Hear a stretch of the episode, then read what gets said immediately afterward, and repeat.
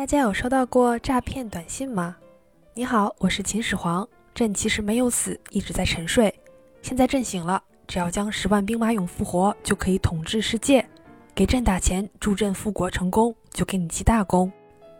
相信大家收到类似这样的短信，大都会一笑了之吧？这么傻的骗局，怎么可能有人上当呢？那如果是一个金发碧眼的性感美女，在网上用英语私信你说：“我是一个叙利亚的战地医生。”想找一个真诚的人聊聊天，你愿意吗？不知道大家会不会回复啊？不过不少日本男性是觉得 yes，遇到真爱了。嗨，大家好，这里是旅日，我是 Tina。我是看到帅哥私信，第一时间会怀疑他是不是要卖茶叶的 Tina。随着互联网发展啊，诈骗早已不是什么我秦始皇打钱这么简单了。日本最近就盛行一种新的诈骗方式——美女网骗。一个日本记者就以卧底的身份深入采访了一位，据说是出生在大阪，现在在联合国工作，作为美军的骨科医生，参加了在叙利亚内战的维和活动的这么一位心地善良、身材火辣的性感美女。这个美女啊，咱们简称为小 P，好吧？毕竟是骗子嘛。小 P 呢，并不是完美的，她唯一的缺点大概是遇人不淑，婚姻不幸。是一个单身母亲，而这一点小小瑕疵反而让女神降下神坛。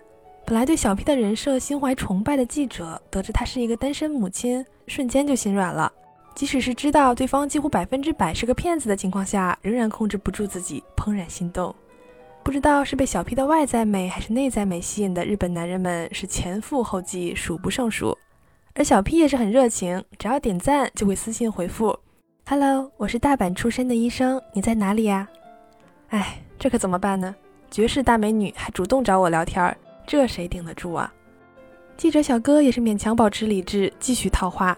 小 P 说自己是联合国 PKO 的成员，被派到了内战的叙利亚首都大马士革，这就足以判断小 P 是个骗子了。因为记者小哥曾经很多次去中东采访，非常了解那边的情况，联合国根本没往那边派人。和叙利亚断交的美国更是不可能往大马士革派什么医生了。不过记者小哥并没有马上拆穿，而是潜伏着看看之后会发生什么。但是大家都知道之后会发生什么吧？骗钱呗，诈骗嘛，无外乎骗财骗色。对方是个绝世大美女的情况下，虽然账号真实的主人很有可能是个抠脚大叔啊，但是几乎可以排除骗色的可能性。之后无非是什么时候骗你的钱而已。而这个小 P 套路很深，他坚持要记者的私人信息，说是看上他这个人了，要和他在一起，还拍了一行李箱的百元美金，说准备把这些年赚的钱都寄给他，半年后等自己回日本，两人就结婚。记者当然是没有把这些信息发给他，不过日本的报道上写，要是普通人不知道小 P 资料造假的话，可能就相信了。然而我就奇了怪了，绝世大美女刚认识你两天，说要带着几十万美金嫁给你。怎么就能有人相信呢？不过走到这步啊，没有办法，记者只好拆穿他，告诉小 P 说：“我已经知道你是假的了。”没想到小 P 没有仓皇而逃，也没有拉黑他，而是直接变换人设，说自己其实在非洲，实在没钱养家才做这个。问记者能不能给他打点钱，合人民币三万五就行。以我的了解啊，在中国的三线城市，以平均工资为标准，一年都赚不到三万五。不知道这个骗子是要养多大一家？不过从对话中也能看出来，他们是有一整套话术的，即使被拆穿也不怕，换个身份继续骗。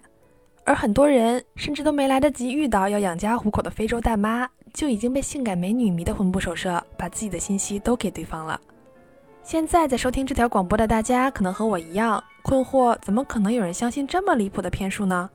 他们不知道网上的信息可以随便造假吗？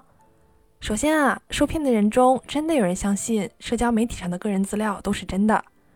虽然平时大家开玩笑日本宅男多，但是可能大家想象不到啊，即使是在学校里、职场上，也经常会遇到不太会社交的男生。他们好多从小上男子学校或者在家乡上学，从小到大的同学都是同一批人，没有什么机会接触新认识的女性，导致他们真的非常单纯。换句话说，就是好骗。另外，其实一切的骗局都是筛选，愿者上钩。在美女主动私信我没有怀疑的时候，第一波筛选就已经完成了，说明我不是一个能认清自己的人。那么接下来认识两天的美女突然要给我几十万，我自然也是好意思收的。哪怕是有一点怀疑，可毕竟是美女给我寄钱，我又不亏。而这样想的人一定会被骗，因为他们往往意识不到隐私和信息的重要性。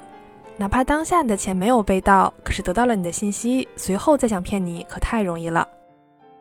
当受害者不是自己的时候啊，我们都觉得自己足够警觉和理智，不会被骗。但是这样的自信反而可能让骗子钻了漏洞，而真正经历之后才发现，原来犯罪离我们并不遥远。好的，感谢大家收听《旅日东京日记》，我是缇娜。